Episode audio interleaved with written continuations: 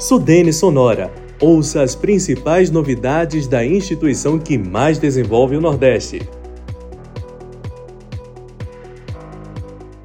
Atenção universitários! Se você é estudante dos cursos de Publicidade, Direito ou Tecnologia da Informação, a Sudene tem uma ótima notícia para você.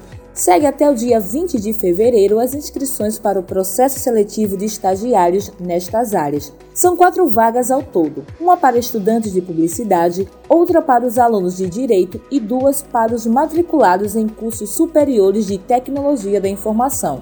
A carga horária semanal é de 30 horas e os aprovados receberão bolsa de estágio no valor de R$ 1.125,69, além de auxílio transporte de R$ 10 por dia efetivamente estagiado, para participar do processo, o estudante deve estar matriculado nesses cursos oferecidos em instituições de ensino superior localizadas no município do Recife ou nos municípios da região metropolitana. O candidato também deve compatibilizar o horário do estágio com o horário das aulas, não estar cursando o último semestre do curso. Interessou? Então acesse o nosso site e confira o edital com todas as informações do processo seletivo. Venha fazer parte da equipe que mais desenvolve o Nordeste.